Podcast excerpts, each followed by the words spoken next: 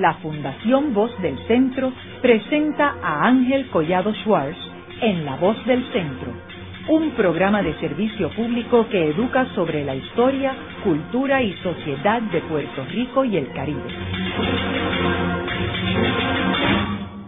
Saludos a todos. El programa de hoy está titulado El informe Tobin de 1976. Y hoy tenemos como nuestro invitado a Sergio Marsuarch, quien es director de política pública del Centro para una Nueva Economía. Eh, de modo de eh, trasfondo, quiero mencionar que en el 1968 es que por primera vez el Partido Popular Democrático pierde el control político eh, a raíz de la división de ese partido y gana por primera vez en la historia de Puerto Rico un gobernador estadista. había habido gobernadores estadistas que favorecían la estadidad, pero que no habían sido electos, habían sido nombrados por el presidente. Eh, Luis Aferré se convierte en el primer gobernador eh, electo estadista y Hernández Colón eh, se convierte en el presidente del Senado. Luego, en 1972, el Partido Popular recupera el poder y gana el control de la legislatura, la gobernación, comisionados residentes y la mayoría de las alcaldías, aunque no logra recuperar la alcaldía de San Juan, en la cual eh, Carlos Romero Barceló es reelecto alcalde de San Juan. Eh, cuando él asume su primer término, que es en el 1973, es que surge una crisis mundial eh, motivada por la guerra, la guerra de Yom Kippur en el 1973 en el Mediano Oriente. Eh, de ahí surge, por primera vez, los países que eh, producen el petróleo hacen un boicot. Y entonces crea una crisis en los Estados Unidos espectacular. En Puerto Rico, eh, obviamente, esa crisis rebota, pero hay otro elemento, que es que en Puerto Rico se habían establecido las petroquímicas. Y entonces eso tiene un, factor terrible para la economía de Puerto Rico. Y ahí se surgen varios, varias estrategias y una de ellas que se aprueba al final del término es la famosa 936, que el gobernador Hernández Colón y Salvador Casella y el Banco Fomento eh, cabildean en Washington y se aprueban las 936 como una de las medidas para ayudar a la economía de Puerto Rico. Pero en el proceso, en el 1974, el gobernador Hernández Colón nombra un comité para el estudio de las finanzas de Puerto Rico. Y eso es porque obviamente el modelo económico que se había creado en Puerto Rico desde los tiempos de Towell, eh, pues estaba sufriendo un golpe grandísimo a raíz de esta crisis. Eh, Sergio, háblanos este, eh, por qué el gobernador eh, decide, que tú sepas, ¿verdad? Decide seleccionar a James Tobin para, para dirigir este eh, informe. Bueno, James Tobin fue uno de los eh, principales economistas, macroeconomistas del siglo XX. Eh, vivió una vida muy larga, nació en 1918, murió en el 2002, falleció en el 2002, vivió más de, más de 80 años. casi toda su vida académica estuvo en, en, la Universidad de Yale, donde fue profesor por más de 35 años, donde tuve la oportunidad, de hecho, de entrevistarlo eh, eh, para mi tesis de cuarto año de subgraduada en Yale. Se acordaba muy bien de su trabajo en Puerto Rico. Y el gobernador lo nombra, eh, yo creo, por dos razones. Primero, porque eh, Tobin eh, había hecho su nombre eh, mayormente estudiando la relación entre los mercados financieros y su impacto en lo que los economistas llaman la economía real, la economía productiva. Segundo, eh, Tobin había alcanzado fama porque fue miembro también del Consejo Asesor Económico del presidente Kennedy eh, a principios de los años 60 y era eh, un, economista muy reconocido. De hecho muchas de sus contribuciones todavía se utilizan en la economía. Eh, hay una cosa que se llama el Tobin Tax, que es para prevenir o modular, regular los movimientos de capital entre los países eh, y otras teorías eh, sobre valoración financiera, eh, etcétera. Y principalmente uno de los problemas eh, mayores que, que enfrentaba Puerto Rico en la época de mediados de los 70 era el total, la total falta de acceso al mercado de deuda en Estados Unidos, un tema que sonará familiar a muchos de nuestros radioescuchas en estos momentos, y por eso se nombra como jefe o líder de este comité, que incluía básicamente eh, el presidente de la Reserva Federal de Nueva York, este, varios profesores, eh, uno de Colombia, otro de la Escuela de,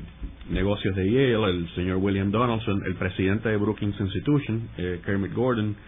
eh, y eh, el director ejecutivo de la Asociación Nacional de Planificación de Estados Unidos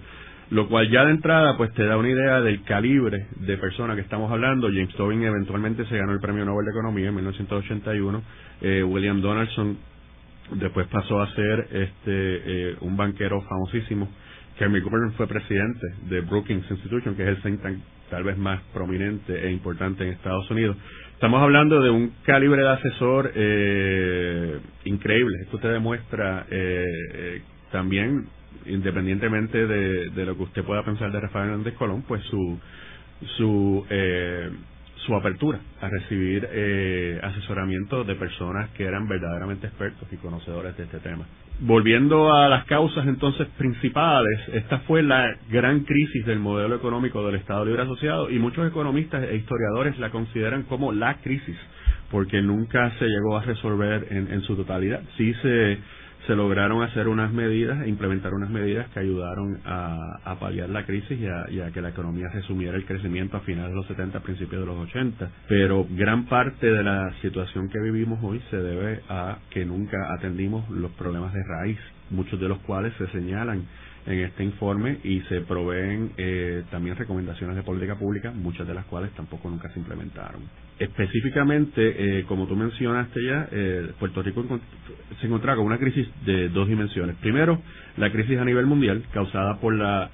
el aumento, casi la triplicación de los precios del petróleo, lo cual pues de entrada eh, rebotó en Puerto Rico porque Puerto Rico ya se había ido moviendo de la manufactura relativamente simple de textiles y eh, otros productos que eran intensivos en mano de obra a manufactura ya más pesada, intensiva en el uso de capital, en este caso eh, dependiendo de una cuota de petróleo eh, que Estados Unidos le, le compraba a Venezuela por razones geopolíticas en aquel entonces también eh, que era petróleo eh, sumamente barato, que se refinaba en Puerto Rico, se convertía en distintos productos y la idea entonces era eh, convertir a Puerto Rico en un centro de producción y de refinación de productos derivados del petróleo. desafortunadamente, pues, al explotar la guerra del Yom Kippur, se triplica el precio ah, debido al embargo de los países productores miembros de la OPEP. Pero, además de la recesión que eso causó a nivel global y en Estados Unidos, ya eh, en Puerto Rico, y el informe así lo señala, desde, de hecho, desde la carta de trámite que escribe James Tobin al gobernador Hernández Colón, ya la economía de Puerto Rico arrastraba de hacía tiempo eh, unos problemas eh, endógenos o, endémicos a, a, la estructura de la, de la economía puertorriqueña.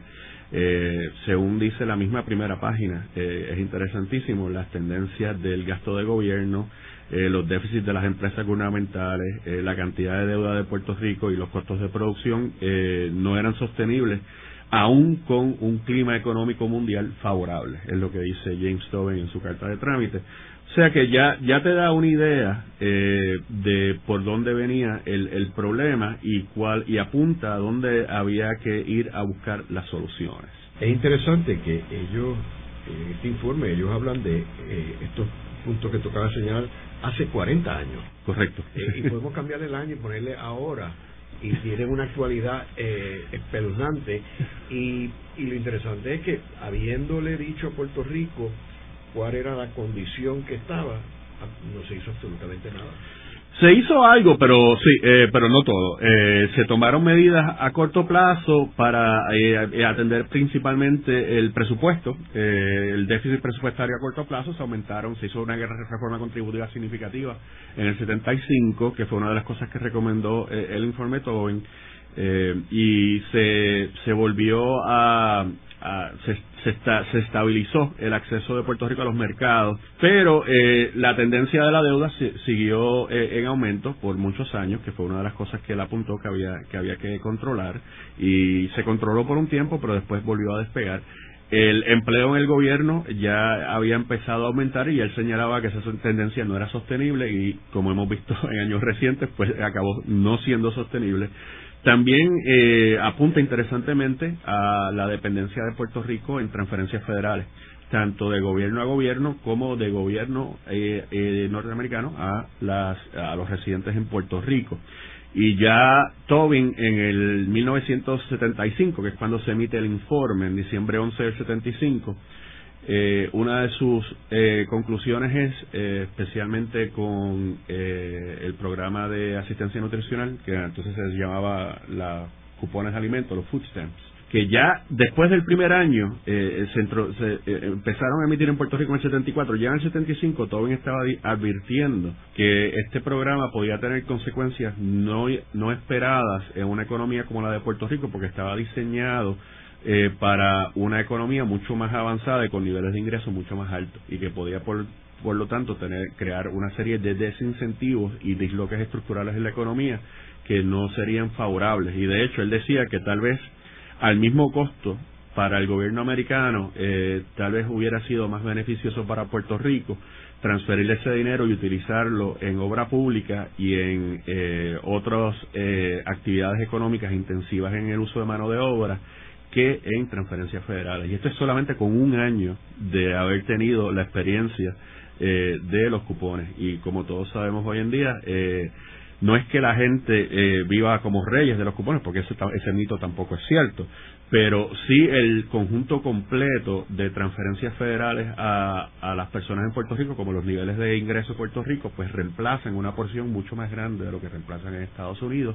Y eso pues crea unos desincentivos a participar en la economía en la economía formal. Y muchas personas lo que hacen entonces es trabajar informalmente parte del tiempo y recibir ayudas del gobierno por el otro lado, que es uno de los grandes problemas que todavía no hemos podido resolver. Y ya desde el 75, Tobin estaba diciendo, hay que tener cuidado con esta tendencia porque esto, aunque ayuda mucho a las personas más pobres y es algo que Estados Unidos debe continuar, Tobin era una persona bastante liberal eh, en el sentido eh, de, su visión económica. Eh, trabajó con, con Kennedy y se considera un keynesiano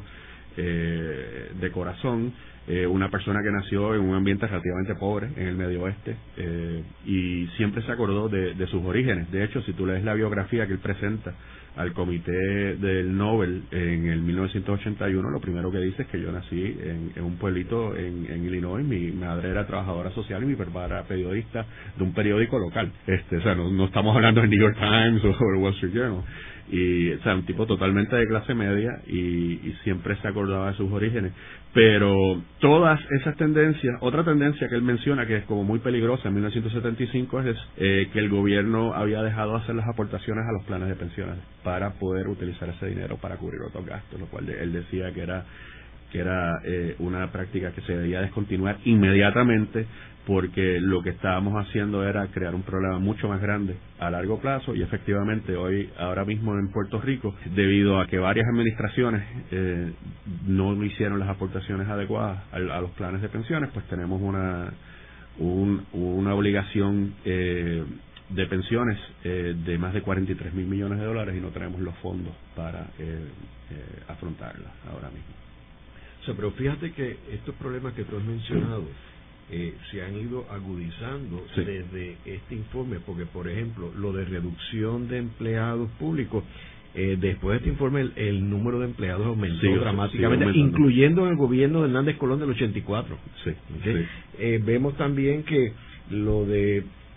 lo de las transferencias federales, esto esto era un aperitivo a lo que luego pasó, o sea, aquí estaba comenzando y ya le está señalándolo, o sea que nosotros no solamente ignoramos en realidad, este, aunque haya habido eh, serios casos específicos que tú mencionas que sí se tomaron la recomendación, pero en general, correcto, nosotros ignoramos esto y agudizamos el problema. Sí, estoy, estoy totalmente de acuerdo porque, eh, te digo, yo estoy de acuerdo con tu introducción cuando dijiste que este informe se pudo haber escrito la semana pasada, eh, nada más ajustando las cifras para inflación, para inflación desde 1975, ¿verdad? Porque los precios han, subido significativamente desde entonces, pero el 90, 90-95% de este informe sigue siendo totalmente válido y las recomendaciones, muchas de ellas también siguen siendo totalmente de, de injerencia para para el Puerto Rico de hoy en día, da con la complicación adicional de pues que ahora pues las cifras y, eh, el nivel de endeudamiento relativo al, producto de, nuestra economía es mucho más alto. O sea que se, al ignorar esas recomendaciones, lo que hicimos fue esencialmente hemos perdido 40 años, más de 40 años desde que se nos advirtió que la economía de Puerto Rico no era sostenible. Eh, y como dije, se hicieron algunas cosas que nos permitió llegar hasta principios de los 2000 y entonces desde el 2000 para acá lo que hemos hecho es vivir con la deuda hasta que se nos acabó el acceso a los mercados, desafortunadamente. O sea que después de este informe nosotros hemos tenido gobiernos del Partido Popular, gobiernos del Partido Nuevo Progresista, aquí está desde Carlos Romero Barceló hasta el propio Rafael Hernández Colón, eh, Pedro Rosselló, Sila Calderón, eh, Aníbal Acevedo Vilá, Luis Fortuño y Alejandro García Padilla. Sí, y tú lees muchas de las por ejemplo, una de las recomendaciones es que las empresas del gobierno tienen que desarrollar por lo menos unos unos pequeños superávits para poder financiar parte eh, de sus operaciones sin tener que tomar prestado. Eh, eso sigue siendo de total vigencia para la Autoridad de Energía Eléctrica, para la Autoridad de Carretera, para la Autoridad de Acueductos, eh, que ahora pues tienen unos, unos, unos problemas financieros enormes. También habla, por ejemplo, por el lado de, de los recaudos, que había que modernizar el, el impuesto sobre la propiedad que se siguen utilizando los precios de 1957 por alguna razón que nadie sabe, aunque sí, sí la sabemos, en verdad es política, pero eh, eh, también decía que había que mejorar los esfuerzos de fiscalización, que el secretario de Hacienda, como sabemos, recientemente ha estado haciéndolo, este, y que se debe considerar este, algún impuesto sobre eh, el consumo de artículos de lujo, automóviles de lujo, este, etcétera, lo cual pues sigue siendo de total injerencia. Y con respecto a la deuda de Puerto Rico pues hace una advertencia eh, bien grande eh, de que se deben dejar de utilizar gimmicks, lo que él dice, trucos fiscales, que no se deben segregar este flujos de recaudos en el futuro para pagar particular eh, bonos particulares porque el mercado veía a Puerto Rico y hoy en día todavía lo ve eh, como un ente, aunque tenga 16 o 17 distintas agencias que emiten bonos, todo se todo se, se considera eh, riesgo de Puerto Rico y no no hace sentido este en tratar de darle la vuelta eh, como él dice to circumvent this view. El mercado no, nos va a ver así y de hecho nos está viendo así. También hace una eh, habla específicamente sobre el problema eh, de la productividad versus eh, la, la aplicación del salario mínimo que en aquel entonces estaba empezando a hacer poco a poco a aplicarse a Puerto Rico eh, él decía, eh, el informe Tobin menciona que eh, desafortunadamente los costos laborales este, en Puerto Rico no se habían mantenido a la par con la producción este, y que por otro lado la posición competitiva de Puerto Rico se había deteriorado por el aumento en los precios del petróleo y los aumentos en los precios de comida que mayormente eran importados y siguen siendo importadas a, Puerto Rico, entonces pues mucho de lo que se generaba en Puerto Rico en términos del excedente de producción, eh, ya sea para los empleados o para los dueños del capital, se iba o a repagar eh, dividendos a compañías multinacionales o por el lado de las importaciones eh, para comprar petróleo y comida. Y también hacen unas recomendaciones específicas de cómo se debería este crecer el sector privado y atender eh, esos problemas específicos.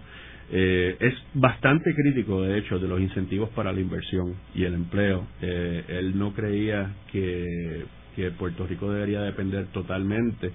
Sí, sí hace unas sugerencias específicas de cómo se podían modificar esos incentivos contributivos para crear más empleos en Puerto Rico, pero que él creía que básicamente forzar a estas compañías a mantener sus depósitos en Puerto Rico, pues lo que iba a tener era un impacto relativamente marginal pequeño en la economía del país y yo creo que así fue. Eh, las 936 eh, sí crearon empleos, no, no se puede negar, pero eh, si hacemos un análisis a fondo, eh, el costo por empleo fue sumamente alto en términos de los beneficios que tenía que, que otorgar Puerto Rico y, y en última instancia el Tesoro Federal. Eh, siempre se sobreestimó también la cantidad de, de producción en Puerto Rico porque se transferían a Puerto Rico eh, ganancias que se generaban en otros países y se declaraban en Puerto Rico para propósitos de evitar o reducir eh, el impuesto federal. Y Tobin siempre, eh, por lo menos a, a, través de todo el informe, se nota eh, un gran escepticismo sobre eh, esa esa visión de tener un incentivo eh, específico para compañías norteamericanas. Él, decía primero que tenía, tenía cualquier cosa que se fuera a incentivar, tenía que crear empleo. Segundo, que se tenía que ver el costo, eh, no solamente el costo monetario, sino el, el costo social en términos de otros gastos que el gobierno de Puerto Rico dejaba de hacer, ya sea en educación, salud, en seguridad pública, porque no tenía los accesos eh, a, a, ese dinero que las compañías eh, dejaban de pagar. Luego de una breve pausa, regresamos con Ángel Collado Schwartz en La Voz del Centro.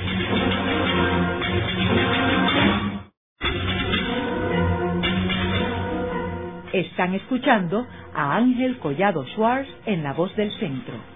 Ahora pueden accesar a toda hora y desde cualquier lugar la colección completa de un centenar de programas transmitidos por la voz del centro mediante nuestro portal www.vozdelcentro.org.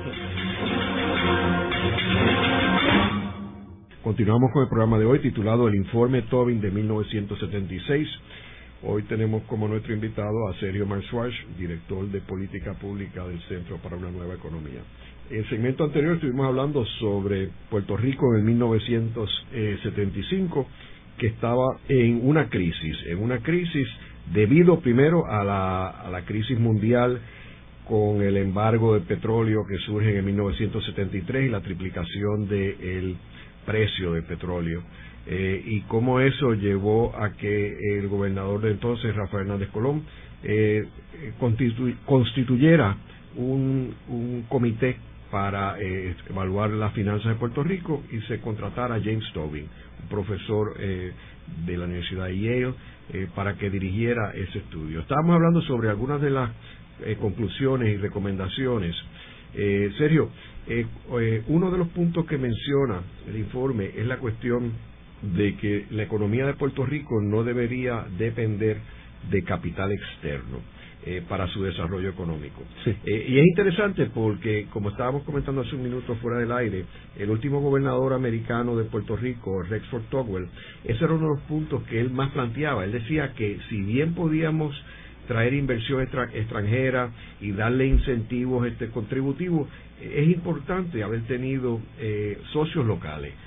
cosa que en el futuro cuando estos eh, inversionistas decidieran o pudieran decidir irse, se quedara un capital local. ¿Cómo, ¿Cómo eso compara con los comentarios de Tobin? Bueno, Tobin, y a través de todo el informe, es, ese es uno de, la, eh, de los temas recurrentes. él menciona que Puerto Rico estaba dependiendo demasiado eh, de capital externo, de flujos de capital que, que venían de Estados Unidos y él, él no recomendaba que se eliminaran, él decía que había que diversificarlos básicamente y había que aumentar lo que él llama en el informe las fuentes domésticas de ahorro eh, en Puerto Rico, tanto eh, por los negocios, eh, que para que volvieran a reinvertir su, eh, sus ganancias en Puerto Rico, como aumentar el ahorro personal, que siempre tradicionalmente ha sido relativamente bajo en Puerto Rico, y también por el gobierno, que él recomendaba que siguiera una política típicamente keynesiana donde el gobierno ahorra cuando las cosas están buenas para entonces y cuando la economía está creciendo el empleo está creciendo. Y entonces el gobierno utiliza esa ese superávit esa reserva que, que ha creado durante los tiempos buenos para cuando la economía cae en recesión para, para entonces poder paliar los efectos de esa recesión. Eh, él estaba muy preocupado porque veía una tendencia eh, demasiado marcada en Puerto Rico a depender de del capital externo, lo cual había ya a mediados de los 70 empezado a crear una brecha entre, y esto puede sonar un poquito técnico, pero lo vamos a explicar ahora a continuación, entre lo que los economistas llaman el Producto Bruto Doméstico y el Producto Nacional Bruto. El Producto Doméstico es toda la, la, medida de toda la actividad productiva que ocurre en Puerto Rico independientemente de quién se quede con el ingreso que genera eh, esa actividad. O sea que eso cuenta pues la actividad de las multinacionales, eh, la actividad de las compañías puertorriqueñas, la, actividad del gobierno, etcétera. Ahora, cuando tú calculas el Producto Nacional Bruto, se refiere eh, específicamente a la parte del ingreso que se queda en Puerto Rico, que va a los trabajadores y a las compañías puertorriqueñas. Y él notaba ya que había una brecha que estaba empezando a eh, crecer de manera acelerada entre el producto doméstico y el producto nacional. Y la diferencia pues representa mayormente pagos al capital externo. Al año pasado, eh, eh, según la Junta de Planificación, esa diferencia era más de 30 mil millones de dólares, que representaban pagos de factores de producción puertorriqueños a dueños de capital externos. Y Tobin decía, ese, ese desbalance eh, no es sostenible a largo plazo y tiene que ser eh, de alguna manera este, poco a poco corregido con eh, fuentes y capital interno y ahorro de Puerto Rico para que ese capital se vuelva a reinvertir en Puerto Rico, lo que él llama flow back, o sea, volverlo a, entrar a la economía de Puerto Rico para que no se fuera de la isla. Y uno de los problemas grandes que tenemos todavía en Puerto Rico es precisamente ese. Eh, atraemos todo este capital externo eh, en industrias que crean relativamente pocos trabajos. Este, y donde los costos laborales son eh, básicamente muy pequeños, por ejemplo las farmacéuticas, las electrónicas, etcétera. Y entonces ese, esa composición industrial este, no parea con nuestro exceso de trabajadores con pocas o medianas destrezas,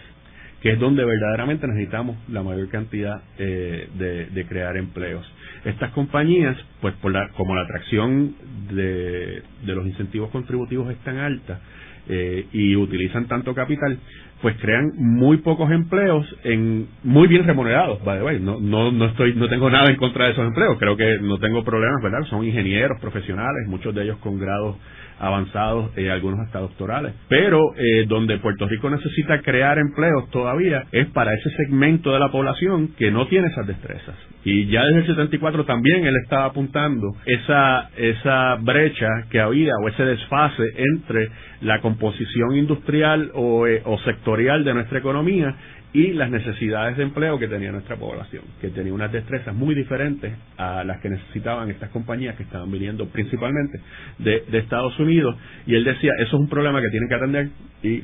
desafortunadamente volvemos no después de 40 años estamos básicamente en la misma posición y de hecho fue fue hasta peor porque después de este de estos comentarios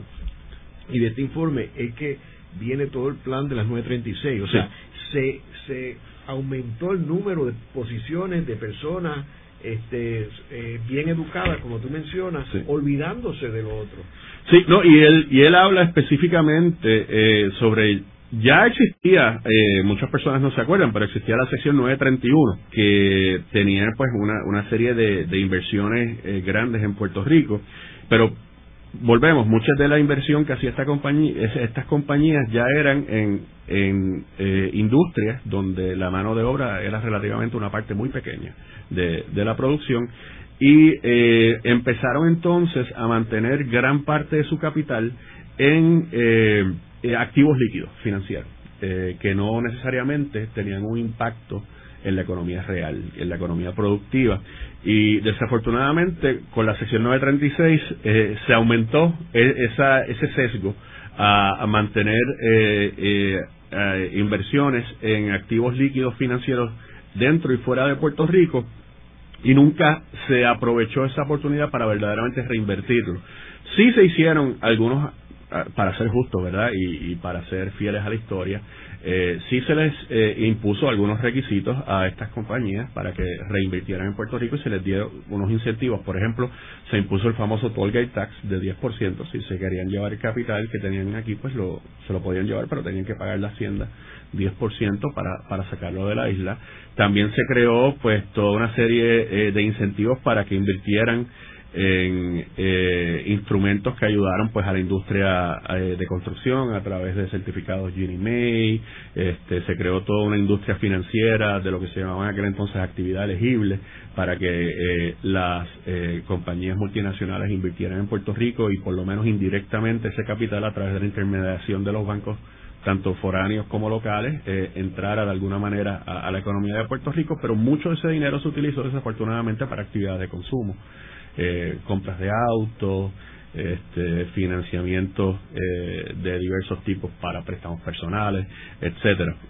O sea que nunca se desarrolló esa base de capital local que él creía eh, y todavía muchos economistas creemos que es vital e importante eh, para reducir la dependencia en el gobierno y para que el sector privado tenga una fuente doméstica local de eh, financiamiento para crecer los negocios puertorriqueños. Ahora, también yo creo que se invirtió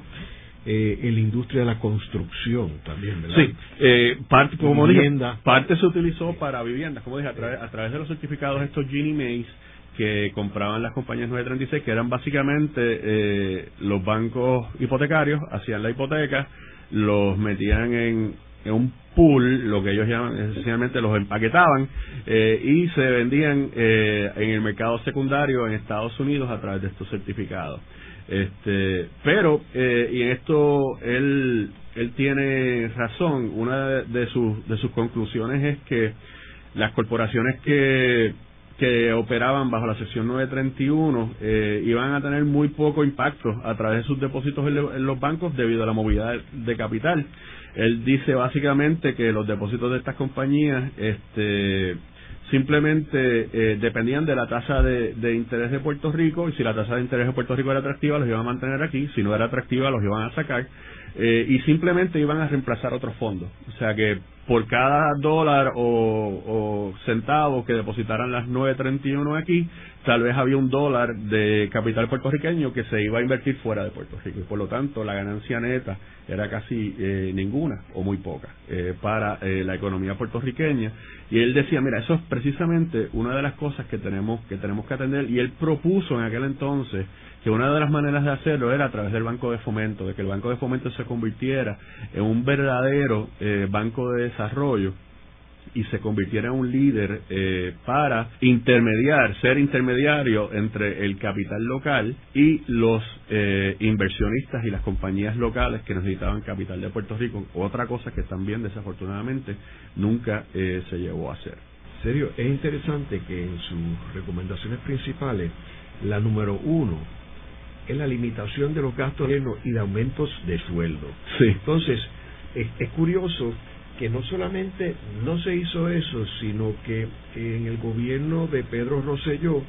eh, se aprobó la sindicalización de los empleados públicos. Correcto. Que esto va en contra de esto, porque al sindicalizar los, em, en los empleados públicos significa que vas a buscar aumentos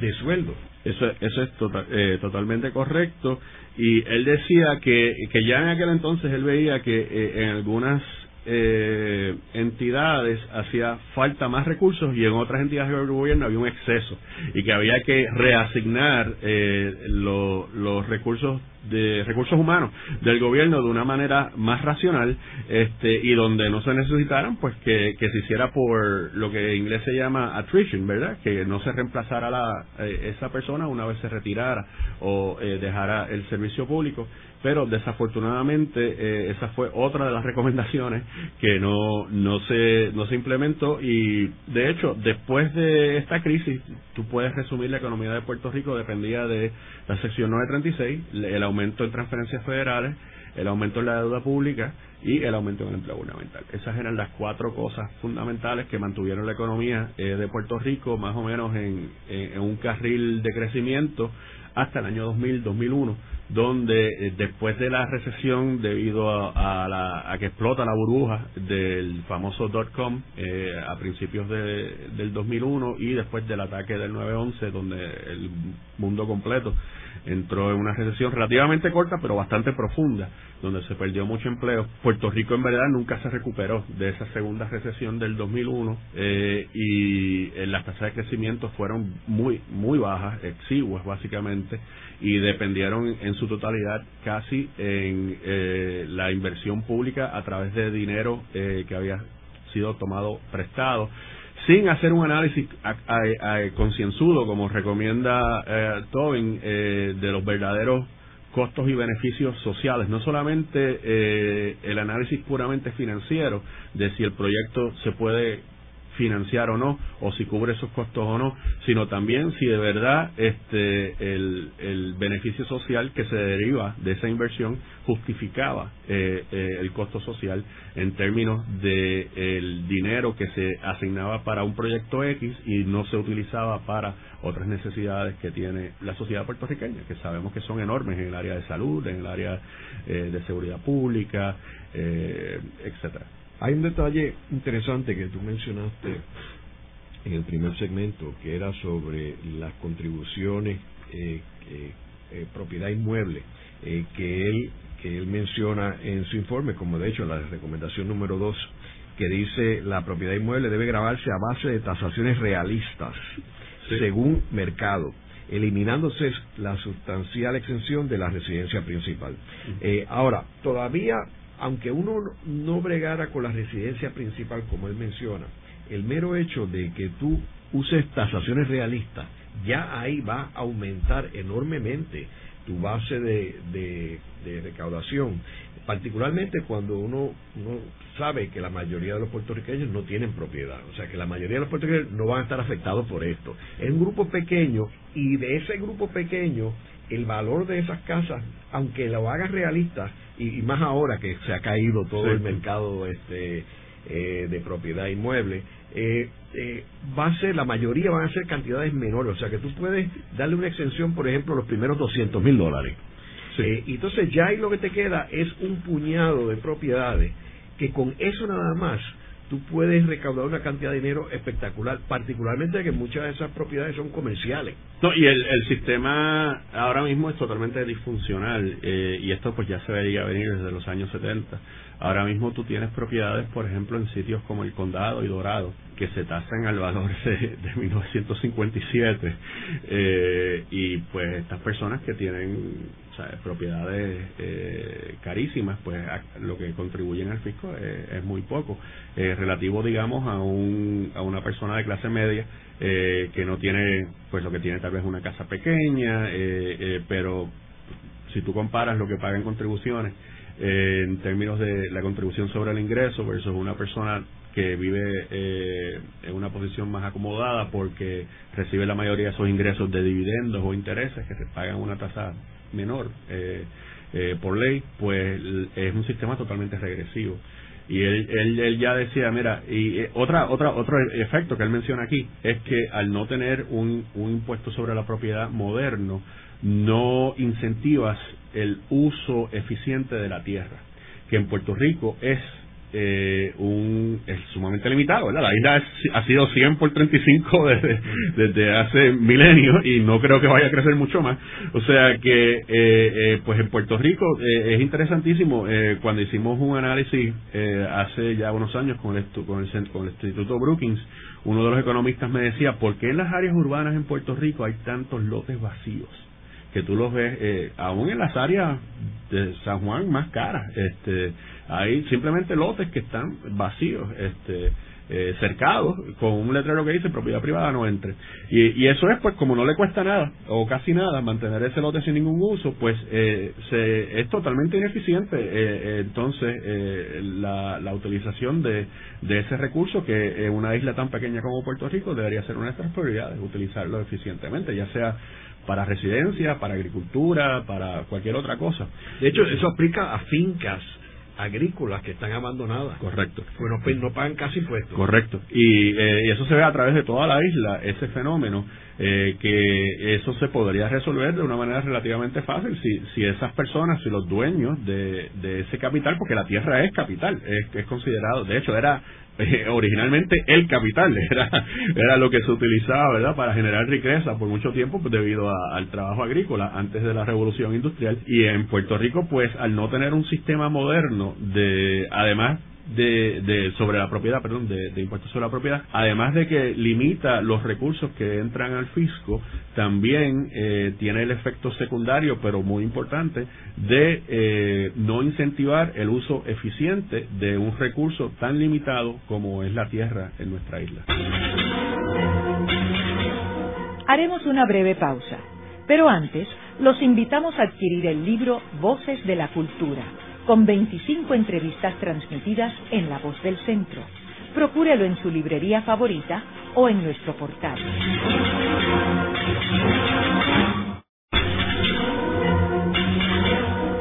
Regresamos con Ángel Collado Schwartz en La Voz del Centro.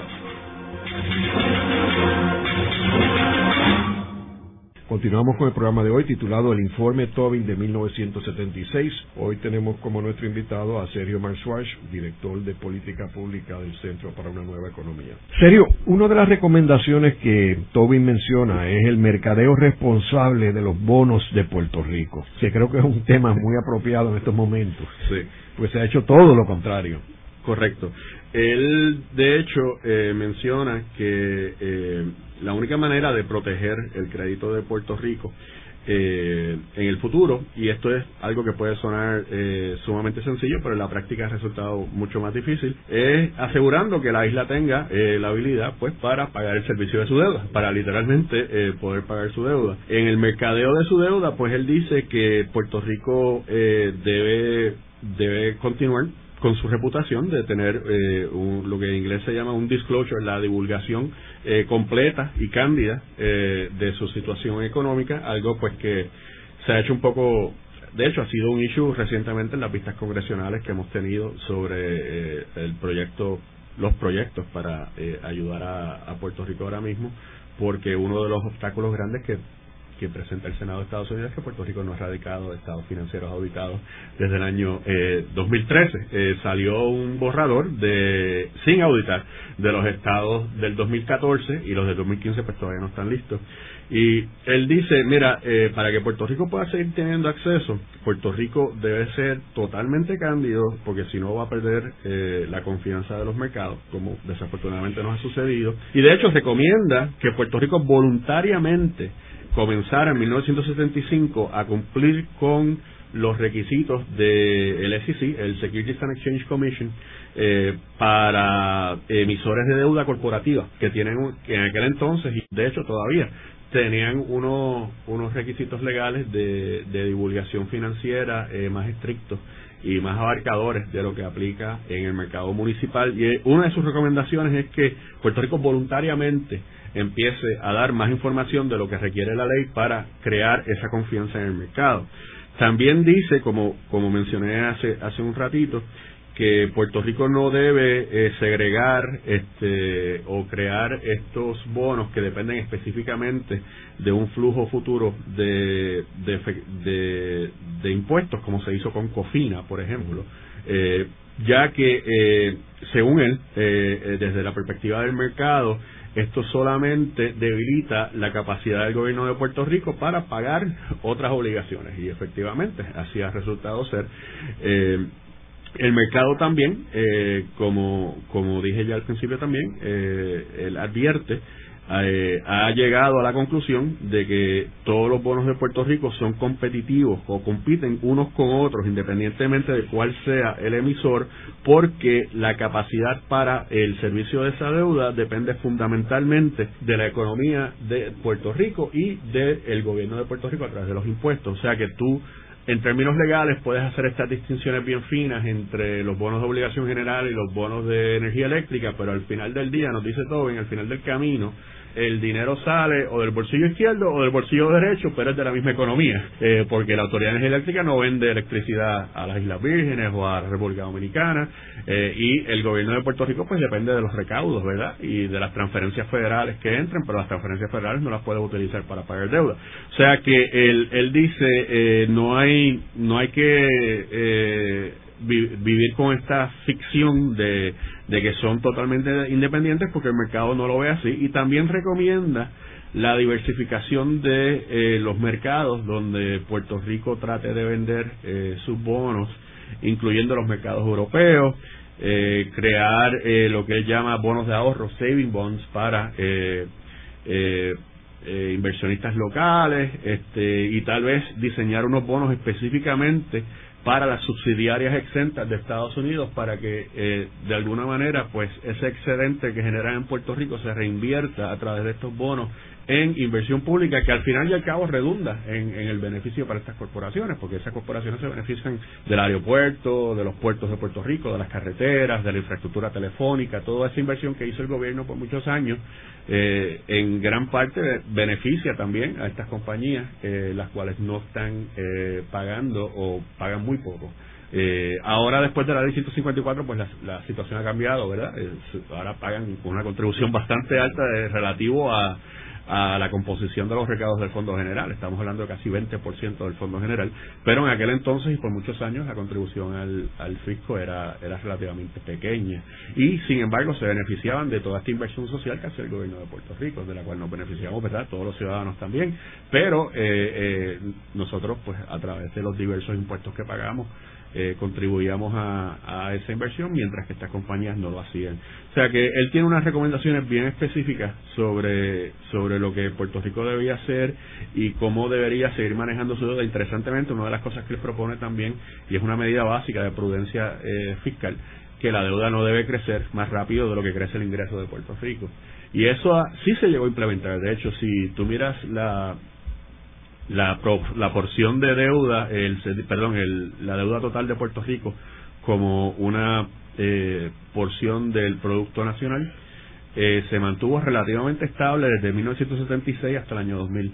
Eh, y en esos 24 años hubo 8 años de Carlos Romero Barceló, 8 años de Rafael Hernández Colón y 8 años de Pedro Rosselló. Y durante esos 24 años se mantuvo alrededor del 60% eh, el share de la deuda como eh, del, es después del 2000 donde empieza a aumentar significativamente el endeudamiento de Puerto Rico relativa a la capacidad de repago de Puerto Rico, que es lo que nos lleva a donde estamos hoy. Pero eh, quiero hacer un comentario que si bien tú mencionas que, que eso es después del gobierno de Pedro Rosselló, el problema es que en el 2000 es que se asumen las deudas de los proyectos del gobierno de Pedro Rosselló. Sí, correcto. Entiendas el tren urbano, el coliseo, el centro de convenciones, la tarjeta Mi Salud. O sea que si no, no, no le afectó a su gobierno, pero sí sus medidas fueron las que afectaron al gobierno de Sila Calderón. Sí, porque Sila Calderón tuvo que sacar del Banco de Fomento una cantidad grande de deuda que no tenía fuente de repago, eso es correcto. Pero después tanto Sila como los que vinieron después siguieron cogiendo prestado a una tasa que no era sostenible. Y de hecho desafortunadamente como estamos viendo ahora pues eh, no lo es. Este, y tenemos que llegar a algún tipo de acuerdo con nuestros bonistas para, para sacar esa nube que tenemos sobre la economía de Puerto Rico ahora mismo. Él tiene también, el profesor Tobin y los miembros del comité eh, hacen una propuesta muy interesante para eh, modificar los incentivos contributivos eh, ellos eh, proponen que se cree una cuenta de créditos de, contributivos eh, basado en la cantidad de inversión en planta y equipo que hacían en la economía real eh, esta, estas, estas compañías y que entonces el incentivo debería ser eh, proporcional eh, o en la medida en que esa inversión exceda lo que lo que le debían al gobierno de Puerto Rico. Y la otra manera que él eh, recomienda eh, cambiar estos créditos es para que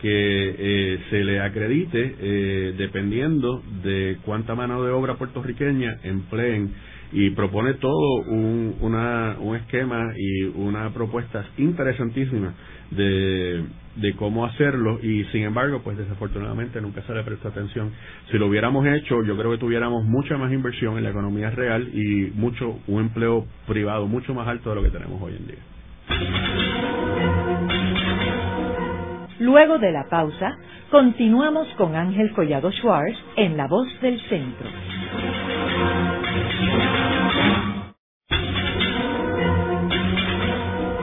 Continuamos con la parte final de La Voz del Centro con Ángel Collado Schwartz. Pueden enviarnos sus comentarios a través de nuestro portal www.vozdelcentro.org. Continuamos con el programa de hoy titulado El informe Tobin de 1976. Hoy tenemos como nuestro invitado a Sergio Marswarch, director de política pública del Centro para una Nueva Economía. En serio, uno de los, de los de las recomendaciones importantes de Tobin, de hecho la número quinta, es que recomienda medidas para el adiestramiento y empleo de jóvenes puertorriqueños, que me parece muy apropiado porque uno de, de, los sectores más afectados con esta crisis son los jóvenes puertorriqueños que tienen que abandonar el país en búsqueda de empleo, ya que no hay empleos para jóvenes. Sí, y es bien interesante porque él dice, mira, el, eh, uno de los problemas grandes que tiene Puerto Rico es que muchos de sus jóvenes están desempleados y él propone eh, que el presupuesto de Puerto Rico debe incluir, debería incluir medidas eh, para que promover empleo productivo entre los jóvenes puertorriqueños y para eso pues él propone varias varias cosas. Primero, pues la educación vocacional, que en Puerto Rico desafortunadamente se ha abandonado casi en su totalidad. Eh, la educación vocacional es bien importante y de hecho en muchos países europeos, eh, eh, de la clase media eh, no, no atienden la, la universidad. Eh, son personas que reciben adiestramiento, ya sea como técnico, eh, electricista, mecánico, eh, donde adquiere unas destrezas bien específicas, pero que, se que reciben muy buena remuneración relativamente, ¿verdad? A, a trabajos como, eh, digamos, pues trabajar en, el mínimo eh, en, un supermercado, ¿verdad? Este, eh, donde lo que hace es poner latas en, en, en los estantes, pues estas personas al tener este entrenamiento vocacional pues pueden obtener una unos eh, salarios mucho más altos. Segundo, eh, propone programas de entrenamiento en el trabajo, algo que también en Puerto Rico se ha abandonado y es muy popular en Europa. Este, eso pues hay que hacerlo con cuidado, pues se puede prestar también para la explotación, ¿verdad? De estos jóvenes que sirven de aprendiz básicamente por mucho tiempo, pero con las protecciones adecuadas y debidas, eh, eh, también pues promueve una, una experiencia eh, real en, en, en, la vida productiva que eh, después eh, esa persona puede utilizar para, para otras cosas. Y finalmente, pues pro, promueve, siendo buen liberal de, de la escuela de Franklin Roosevelt, eh, empleo público en proyectos públicos. Este, él da esos tres ejemplos de cosas que Puerto Rico debe hacer para eh, mejorar eh, el empleo de los jóvenes. Y, y él hace un énfasis eh, bien, bien interesante. Él dice que eh, lo que él llama eh, a largo plazo, que yo creo que ya estamos ahí en largo plazo, 41 años después del informe, eh, Puerto Rico lo que tiene que hacer es, este, en vez de reducir los salarios, que es lo que pide todo el sector privado en Puerto Rico, él dice que hay que hacerlo algo interesante, que es bring labor up to the price sea, darle las destrezas a los empleados puertorriqueños para que entonces tengan la productividad que justifique los salarios más altos, en vez de reducir salarios para personas con menos, menos destreza. Y para eso es que precisamente sirven todos estos programas que le estaba recomendando para porque una vez la persona quiere estas destrezas las tiene de por vida. Este y entonces pues puede cobrar eh, unos salarios mucho más altos y no depende del empleo público porque eh, puede o empezar su propio negocio o ser empleado. Eh, el gobierno de Puerto Rico eh, muy recientemente en esta administración de hecho eh, eh, ha empezado a implementar algunas de estas eh, recomendaciones de empleo técnicos eh, con la, el proyecto de Lufthansa.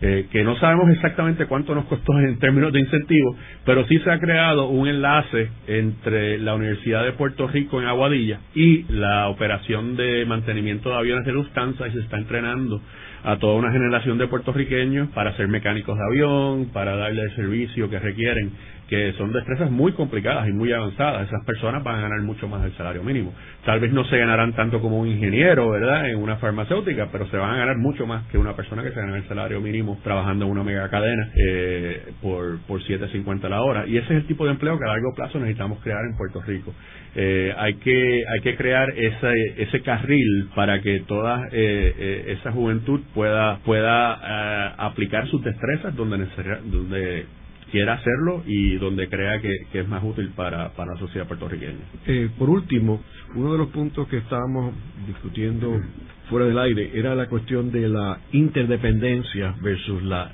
independencia.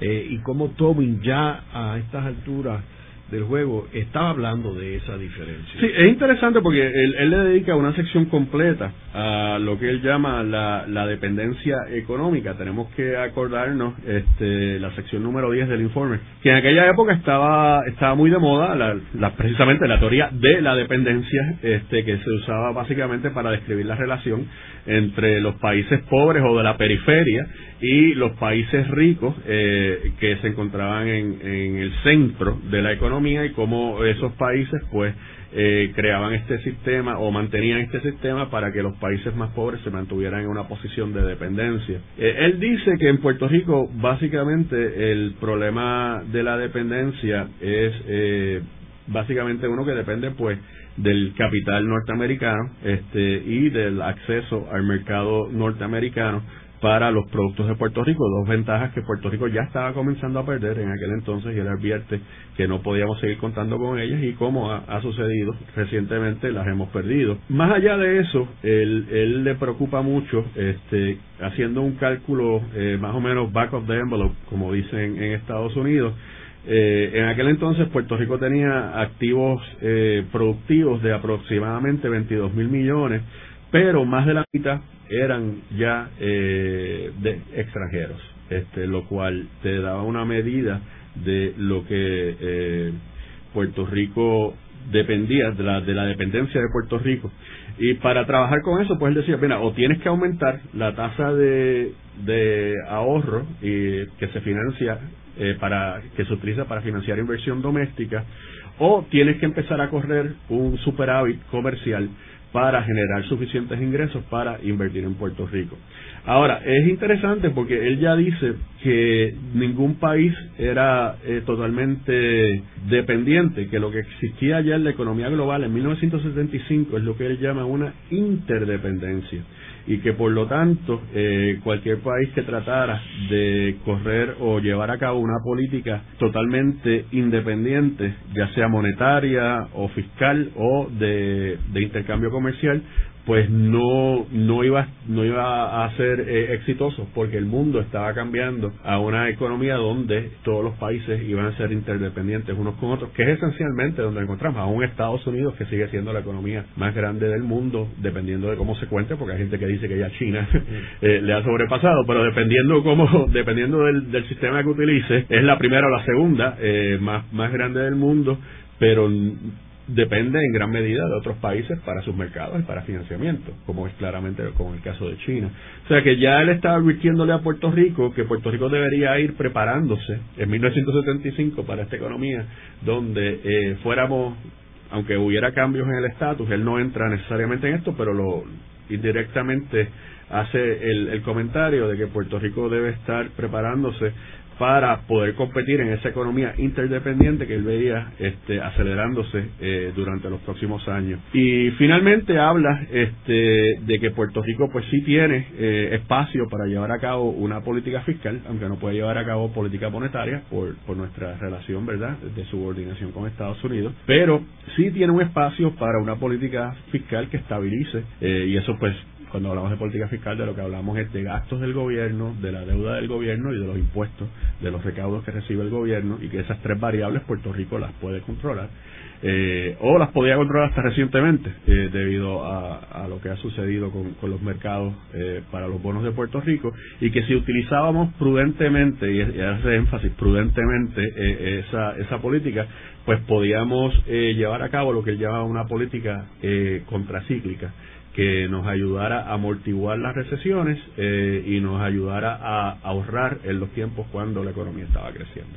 En el programa de hoy hemos discutido el informe de Tobin. Eh, vemos cómo este informe en realidad fue visionario para la crisis que está viviendo Puerto Rico en la actualidad, vemos que en el 76, o sea, hace 40 años, James Tobin, eh, premio Nobel de, Economía, posteriormente, eh, ya estaba alentando a Puerto Rico de la situación y dando recomendaciones las cuales en su inmensa mayoría fueron ignoradas por Puerto Rico, pero que este estudio en realidad tiene una actualidad eh, espectacular para uno poder evaluar la situación actual de Puerto Rico. Gracias, Sergio. Gracias, Esta ha sido una producción como servicio público de la Fundación Voz del Centro. Los invitamos a sintonizarnos la próxima semana a la misma hora. Y recuerden que pueden adquirir el libro Voces de la Cultura en su librería favorita o en nuestro portal.